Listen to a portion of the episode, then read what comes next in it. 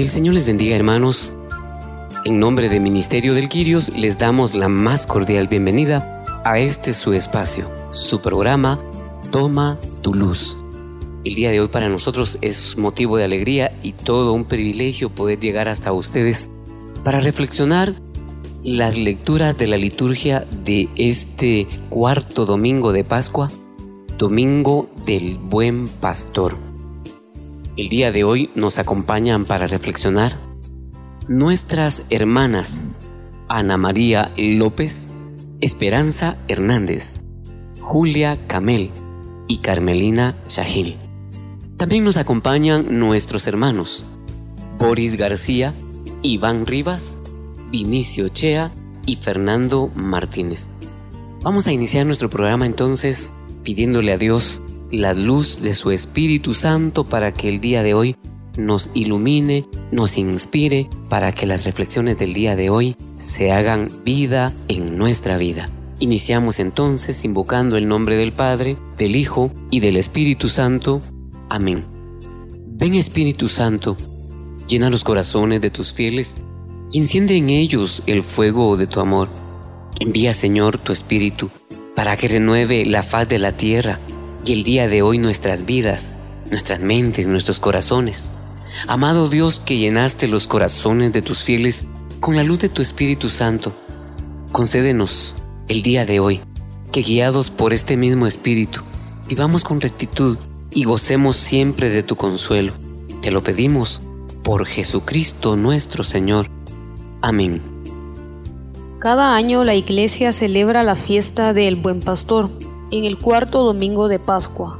Jesús nos conoce a cada uno íntimamente como la palma de su mano y nos ama tan profundamente que de su propia voluntad entrega su vida por nosotros. Él es el único mediador de la salvación. Por el bautismo somos hijos de Dios que a veces tenemos que sufrir al igual que lo hizo nuestro líder, pero que si permanecemos fieles a Él, seremos partícipes de su gloria celestial cuando lo veamos cara a cara.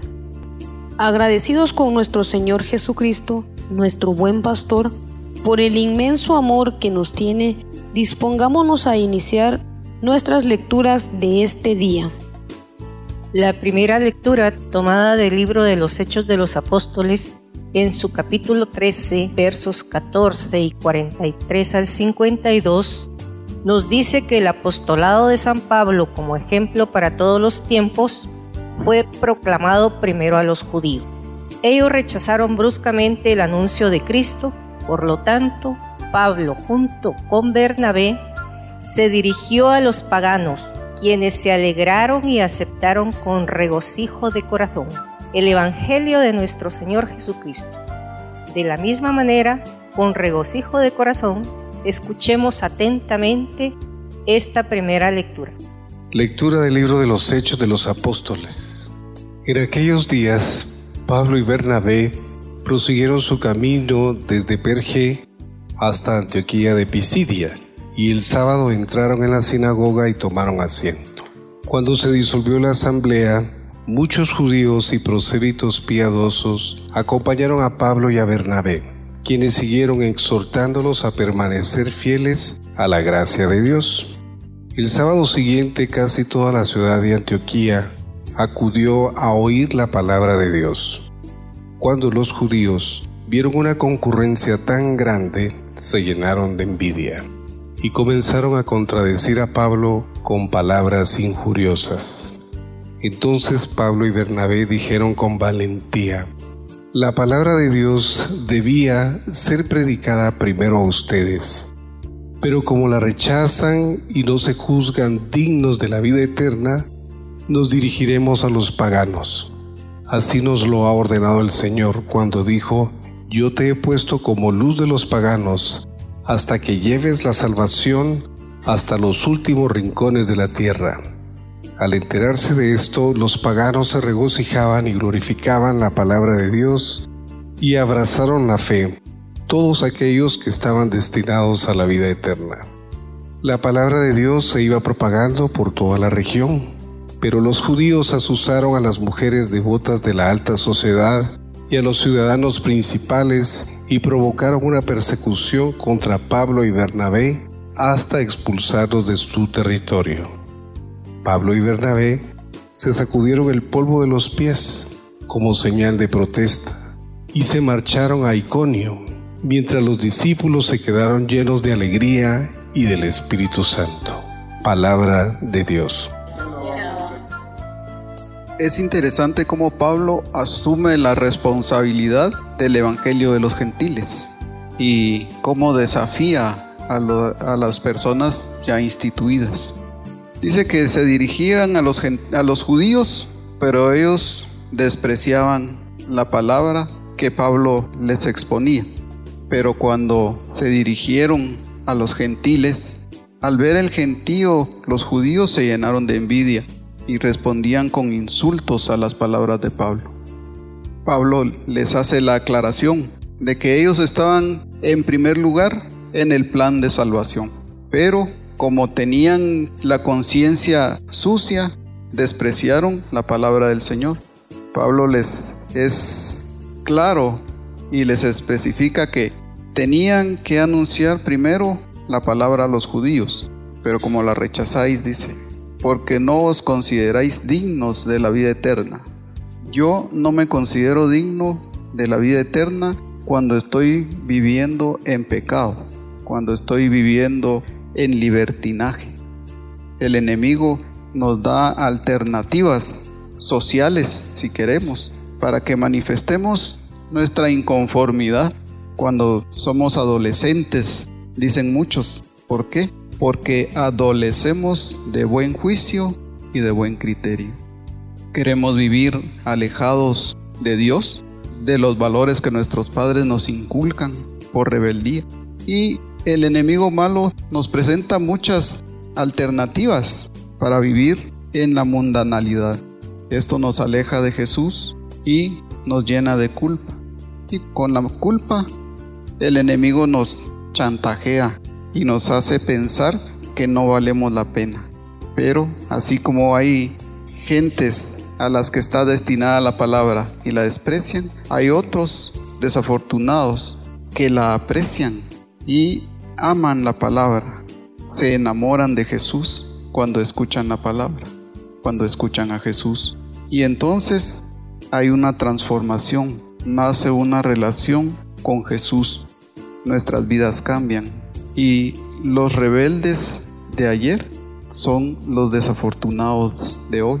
Y cuando encontramos a Jesús después de haber sufrido, después de haber caído en manos del enemigo, y el Señor se apiada de nosotros por misericordia, no porque nosotros seamos merecedores de, renacemos a una vida nueva y nos enamoramos de la palabra, nos enamoramos de Jesús, de quien deberíamos haber permanecido siempre enamorados, pero no creíamos.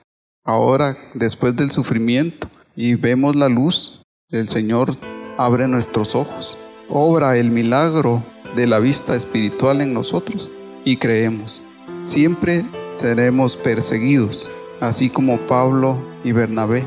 La gente del lugar, los poderosos económicos, como dice Cabal, las señoras distinguidas y devotas. Así dice la palabra. Aquí son las familias distinguidas y devotas que persiguen y provocan persecución a quienes estamos tratando de llevar la palabra a nuestros hermanos, de llevar la luz, de llevar el amor de Jesús, de sacarlos de las manos y del engaño del enemigo. Así como Jesús le mandó a los apóstoles cuando los envió de dos en dos, que donde no fueran bien recibidos, sacudieran sus polvos en la entrada de la casa. Así lo hace Pablo y Bernabé al salir de aquel territorio y se sacudieron el polvo sus pies. Vemos aquí un fenómeno muy importante, que realmente pecamos de la autosuficiencia, cuando no queremos aceptar nuestros errores, nuestras faltas, nuestras debilidades, no aceptamos la palabra de Jesucristo como una palabra viva que lo que quiere es transformarnos y purificarnos. Por eso es que escuchamos en la palabra que este evangelio iba dirigido a cierto grupo de personas, pero ellos no lo tomaron de buena manera. Y es porque nuestra autosuficiencia nos pone de manifiesto que no necesitamos el perdón de nuestros pecados, sino necesitamos nuestra salvación. Entonces el Señor les indica a sus apóstoles, diríjanse a los paganos. Y es que realmente perfecto solo Dios, todos estamos dentro de los pecadores.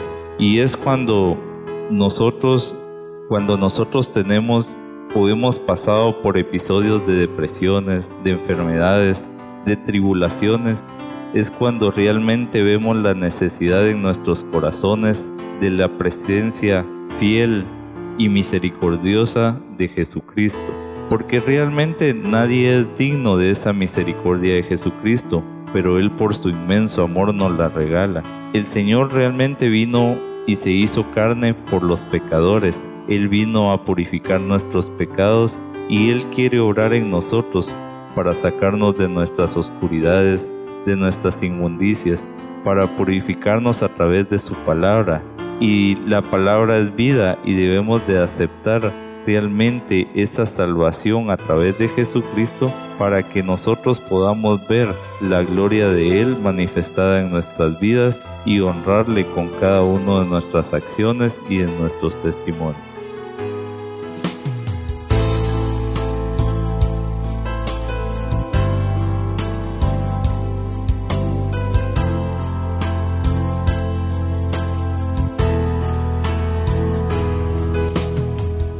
En la segunda lectura tomada del libro del Apocalipsis en su capítulo 7, versículo 9, 14b al 17, en la continuación de la visión de San Juan, se nos explica la multitud de personas de todas las partes del mundo que han llegado después de sufrir el martirio, y allí son colmados de toda felicidad. Somos ovejas del Cordero de Dios y después de aceptar las penas, dolores y amarguras de esta vida, iremos a disfrutar en el cielo. Escuchemos atentamente la segunda lectura. Segunda lectura. Lectura del libro del Apocalipsis. Yo, Juan, vi una muchedumbre tan grande que nadie podía contarla.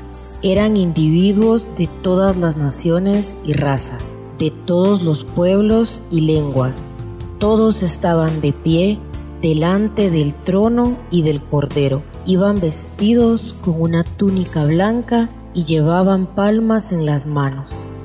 Uno de los ancianos que estaban junto al trono me dijo, estos son los que han pasado por la gran persecución y han lavado y blanqueado su túnica con la sangre del cordero. Por eso están ante el trono de Dios y le sirven día y noche en su templo. Y el que está sentado en el trono los protegerá continuamente. Ya no sufrirán hambre ni sed, no los quemará el sol ni los agobiará el calor, porque el Cordero que está en el trono será su pastor y los conducirá a las fuentes del agua de la vida, y Dios enjugará de sus ojos toda lágrima. Palabra de Dios. Dice la visión del apóstol San Juan que era una muchedumbre inmensa que nadie podría contar. Pero aparte de que era inmensa e incontable, dice que de toda nación, raza, pueblo y lengua. O sea que, como dice la palabra, que Dios no hace acepción de personas.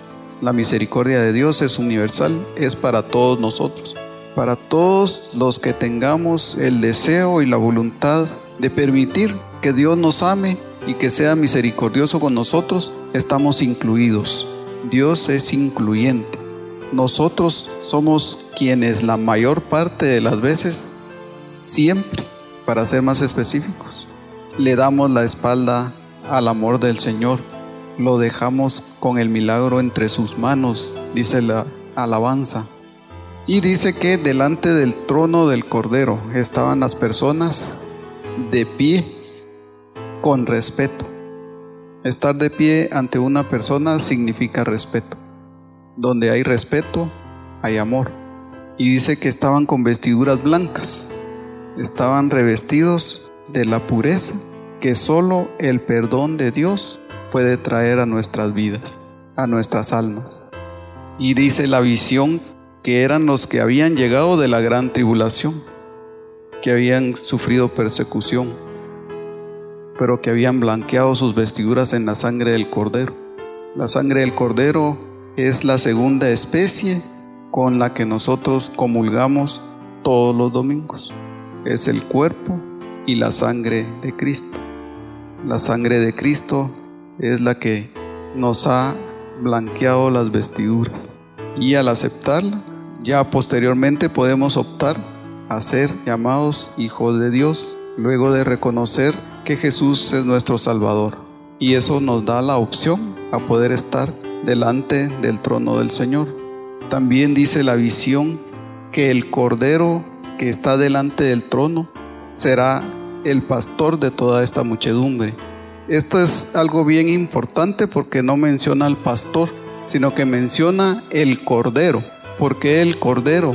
Porque el cordero vino al mundo y padeció todo lo que los humanos podemos padecer y lo superó por amor a nosotros, lo sufrió por amor a nosotros.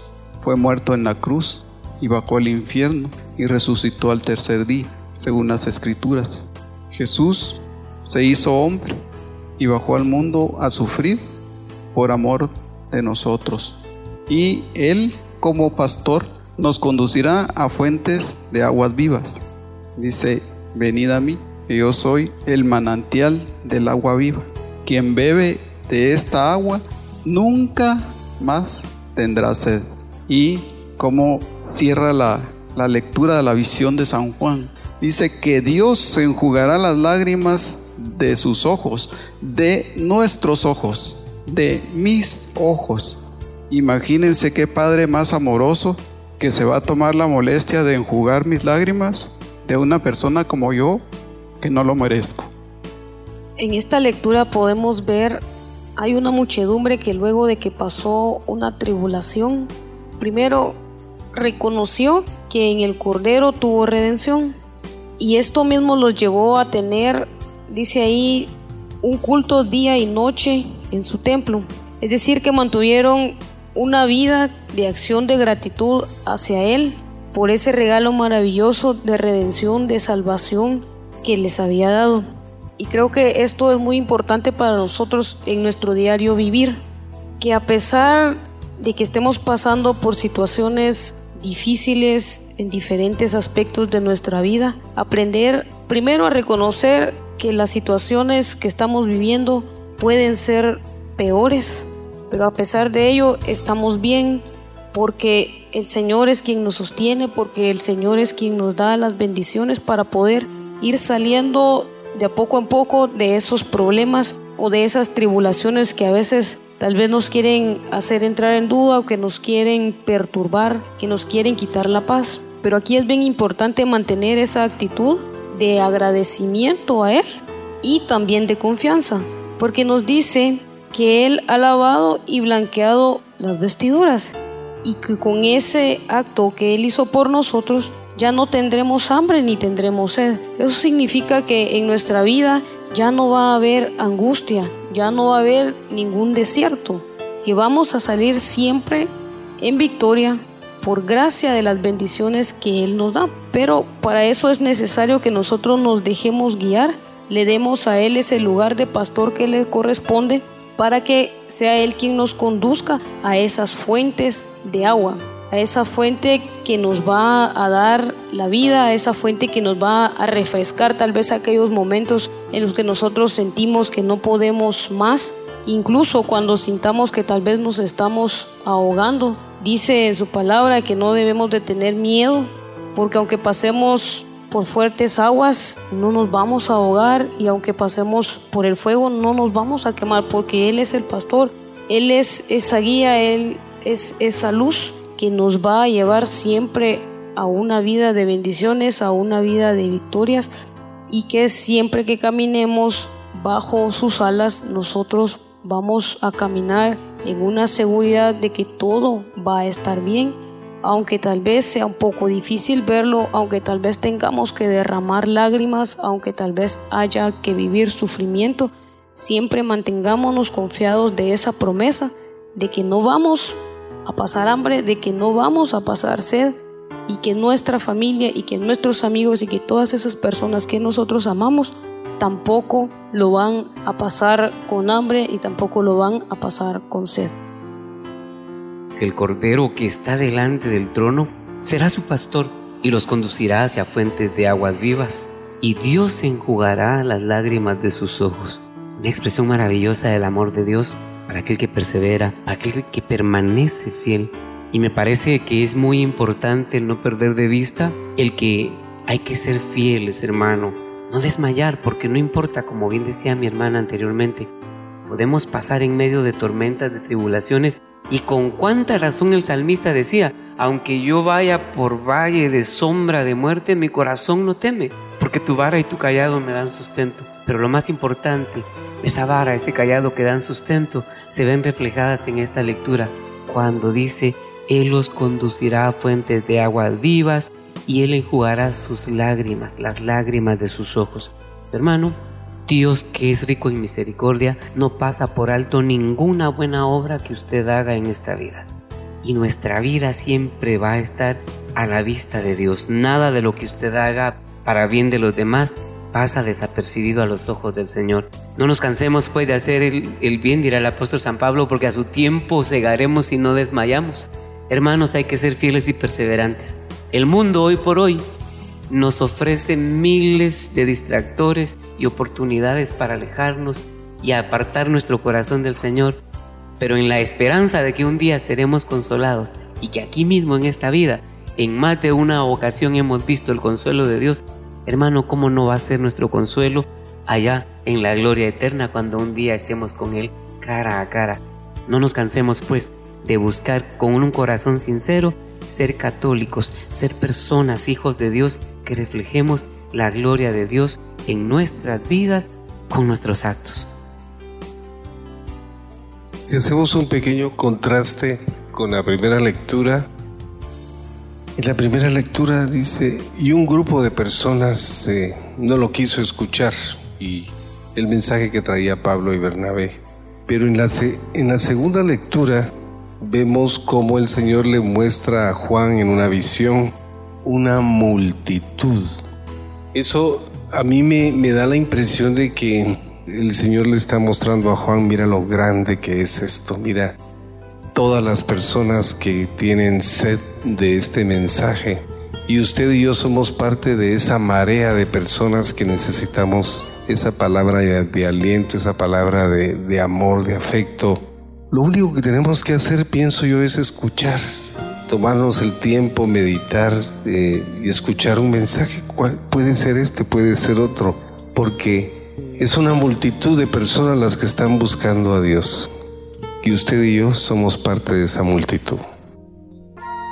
Como hemos escuchado a través de estas lecturas, prácticamente el Señor se manifiesta una vez más en, esta, en este periodo de Pascua en el que nos encontramos y ahora mayormente con esta festividad del Buen Pastor, que es la gran fiesta de nuestro Maestro y de nuestro Buen Pastor Jesucristo.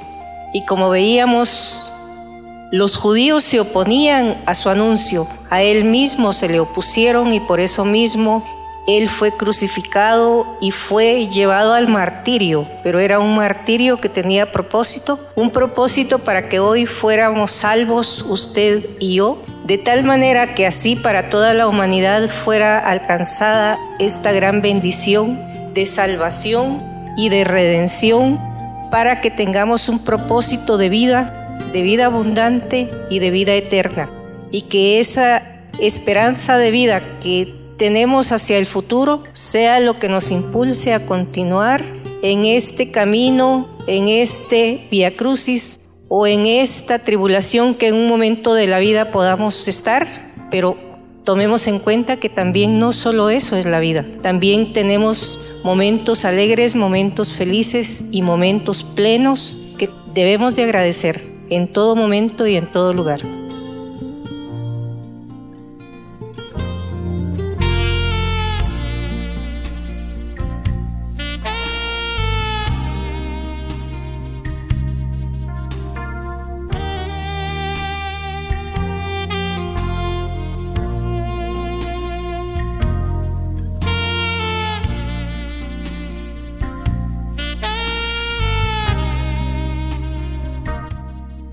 En la lectura del Santo Evangelio, según San Juan, en el capítulo 10, versículos del 27 al 30, Jesús es el buen pastor. Promete un auxilio muy especial a todo el que le reconozca como Salvador y Señor. También nos pide docilidad y una fe perseverante pues así estaremos unidos a Él en todo tiempo con regocijo de corazón. Escuchemos atentamente la lectura. Lectura del Santo Evangelio según San Juan.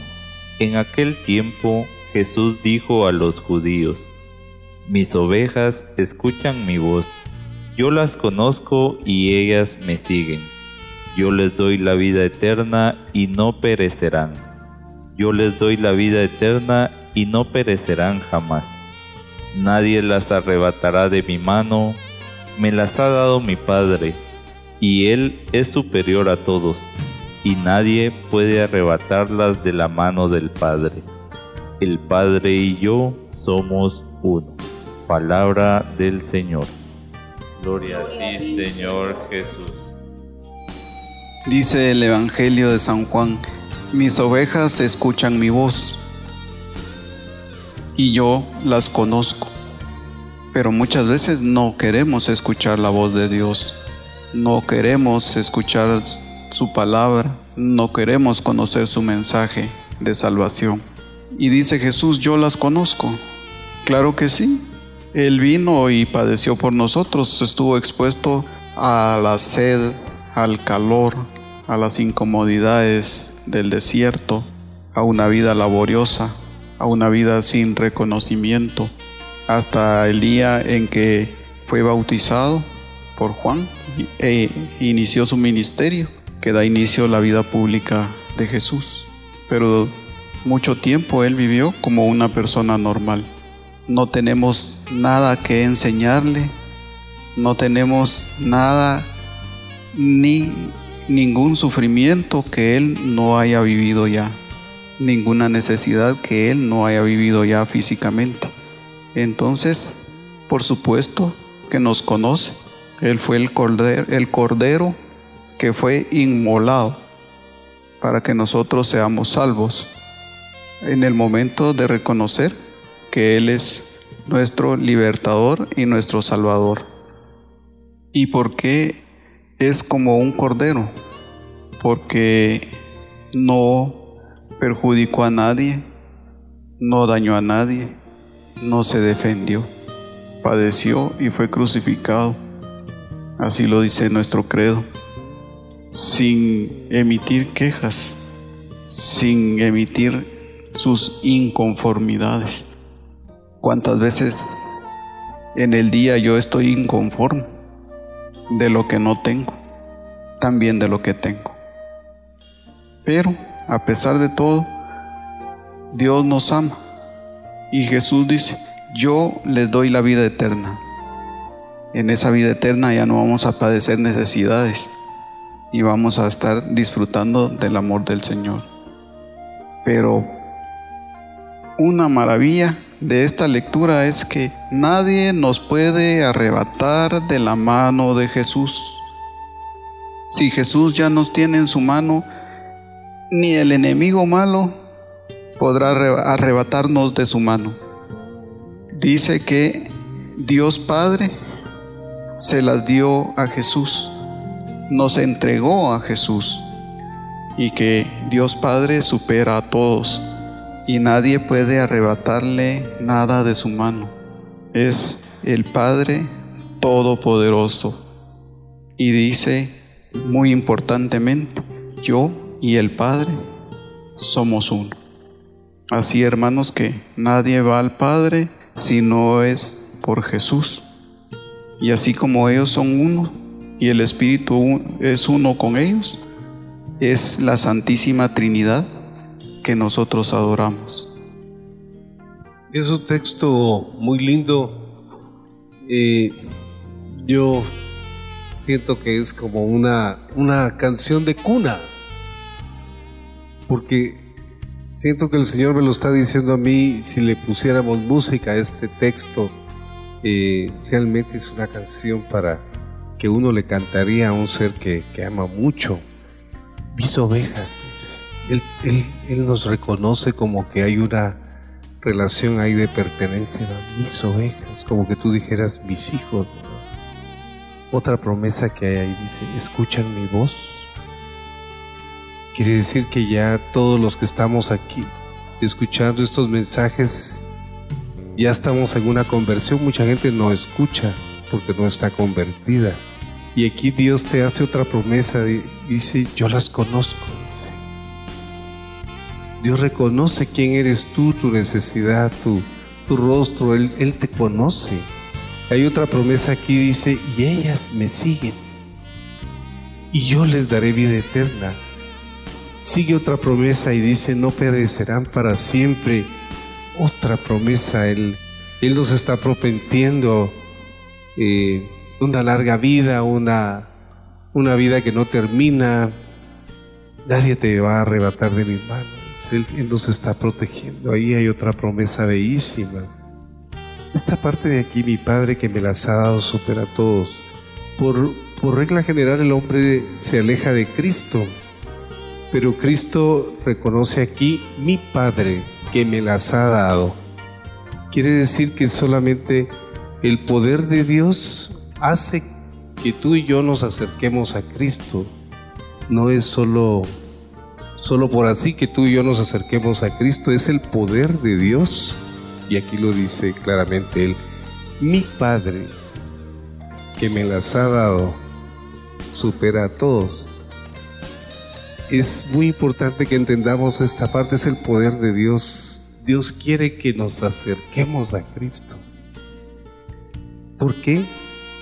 Porque Él nos va a dar protección, porque Él nos va a dar, nos va a proteger con su mano poderosa. Pero es el poder de Dios obrando en nosotros Así es que gocémonos de este texto, es, es un texto tan pequeñito, pero hay como ocho o diez promesas. Y tú y yo, hermanos, somos parte de esas ovejitas y tenemos que reconocer la voz del pastor. Cuando tú escuches un mensaje, abre tus oídos porque es el mismo Dios el que te está hablando a través de Cristo. Mis ovejas escuchan mi voz. Siempre escuchamos la voz de, del llamado del Señor o permitimos que, que el ruido del mundo nos distraiga, las preocupaciones del día a día nos distraigan. Para poder escucharlo debemos dedicarle tiempo porque está claro, Él nos conoce, ellos, Él, él nos conoce él conoce nuestras necesidades, todo lo que nosotros necesitamos, todo lo que nosotros eh, afanamos.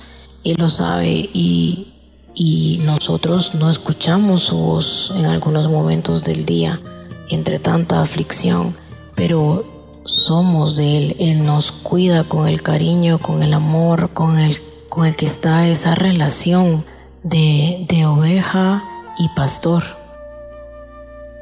Yo me recuerdo que en un tiempo de tribulación leí un libro que se llama Dios nunca parpadea. Eso me lleva a analizar esta lectura que un pastor no se puede distraer y así es Jesucristo para nosotros. Él nunca se distrae y ve con amor, con misericordia nuestras necesidades, porque Jesucristo que es uno solo con Dios, Él es omnisciente y omnipotente él todo lo puede y todo lo sabe. Y Él nos cuida como su rebaño sagrado. Él nos, nos ve con ese amor que solo Él nos puede ver. Lamentablemente, nosotros, a pesar que Él nos habla en cada amanecer, en cada bendición que nos da, nosotros hacemos oídos sordos a su voz. Nosotros no le seguimos.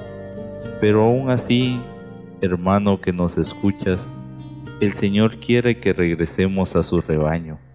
Él quiere que nos arrepintamos de la vida que hemos pasado y que regresemos a Él con humildad, con sencillez, para que Él pueda hacer su obra en nosotros y que a pesar de todas las dificultades, de todos los errores, de todas las depresiones, de situaciones de tribulación que, que hemos pasado o que estamos pasando, que le demos la oportunidad a Él de guiarnos, de ser ese pastor con gran amor que nos cuida, porque ese es un pastor, el que cuida realmente a sus ovejas, el que cura toda herida, el que le da alimento y provee. Y eso es lo que el Señor quiere hacer en nuestras vidas. Él quiere ser ese Mesías y Salvador para nosotros, pero nosotros nos tenemos que dejar guiar por Él, seguir su camino, seguir su voz y traer a más ovejas perdidas al rebaño de Él, para que juntos podamos caminar guiados con la luz de Jesucristo, que Él ha resucitado para eso, para que nos demos cuenta de que en todas las necesidades Él está para nosotros y nos espera con todo su amor. A mí me llama mucho la atención cuando dice que nadie nos puede arrebatar de su mano. Y yo me pregunto, entonces realmente solo yo decido si quiero permanecer dentro de ese redil y solo yo puedo salirme por mi propia voluntad de la guianza que Él me quiere dar si yo de verdad quiero ser su oveja y dejarlo ser a Él mi pastor. Entonces aquí me lleva a pensar a mí ese albedrío que Él todavía aún nos permite a nosotros. Somos simplemente nosotros los que decidimos al final si queremos permanecer junto a Él.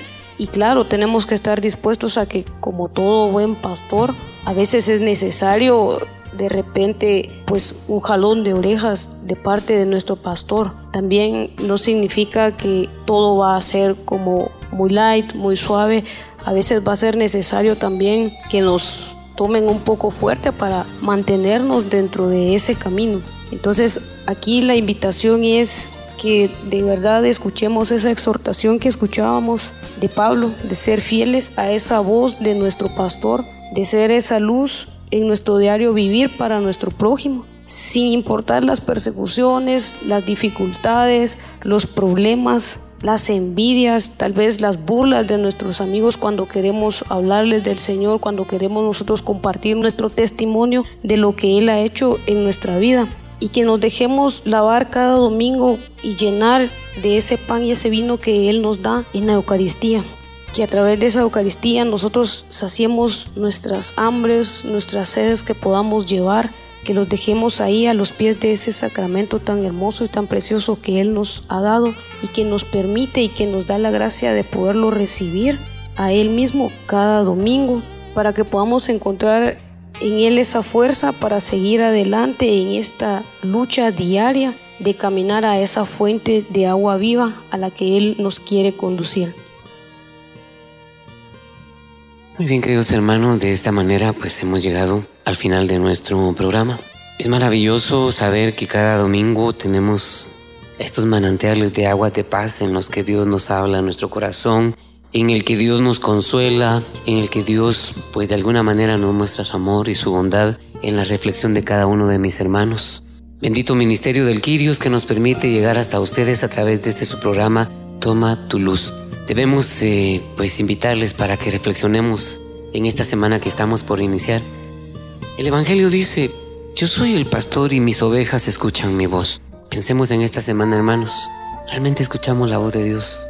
En nuestra conciencia escuchamos la voz de Dios, nos conducimos como hijos de Dios. Es importante que nosotros como padres, como hijos, como trabajadores, como empresarios, como lo que sea, que sean nuestras actividades, pensemos si estamos obrando como hijos de Dios, como ovejas, como parte de un rebaño, como parte de una familia. Pues esto nos revela el Evangelio el día de hoy. Somos parte de una familia, la familia de Dios, la familia de la fe, y debemos ser consecuentes con este mensaje. No somos cualquier cosa. Tú no eres una persona fracasada a la que no le resultan muchas cosas. Todos hemos fracasado, todos hemos atravesado tribulaciones, pero qué consuelo saber que hay alguien que no me suelta de su mano. Jesús lo dice claramente, nadie las arrebatará de mi mano. El profeta Isaías en el capítulo 41, verso 10, Yo soy el Señor tu Dios que te sustento con tu diestra de justicia.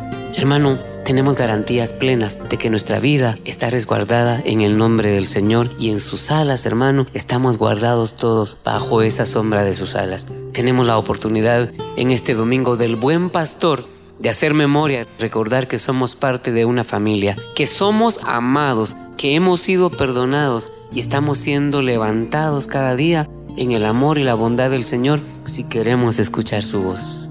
Está en nosotros el decidir cómo asumimos esta nueva semana y, por qué no, esta etapa de mi vida a partir de esta conciencia que despierta en nosotros este Evangelio. Somos ovejas de su rebaño, llamados a disfrutar de su misericordia y como bien lo diría el salmista, su misericordia es nueva para nosotros cada mañana. Por nuestra parte esperamos volver el próximo día domingo para reflexionar con ustedes y que nuestra vida siga siendo edificada, alimentada en ese amor del Padre a través de su palabra y de las reflexiones que pone en los labios de cada uno de mis hermanos y de este ministerio del Quirios que mientras Dios nos permita ser parte de él, estaremos llegando hasta ustedes con este su programa Toma tu luz. Que el Señor les bendiga.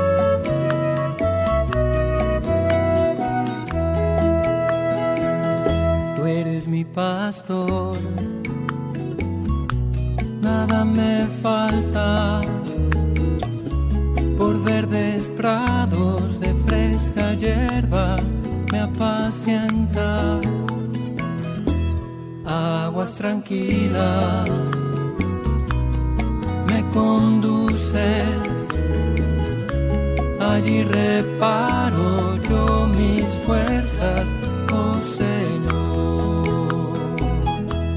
Mano me guía por cañadas seguras, haciendo honor a tu santo nombre,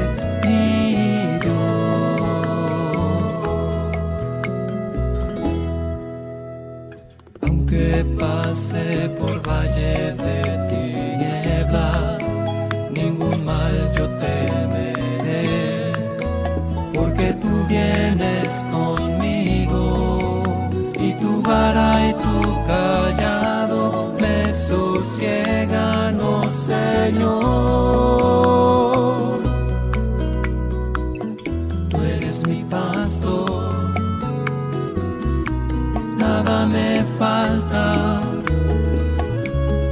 Preparas ante mí una mesa de delicias y unges con óleo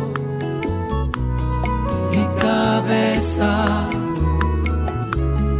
Rebosante está mi copa de salvación.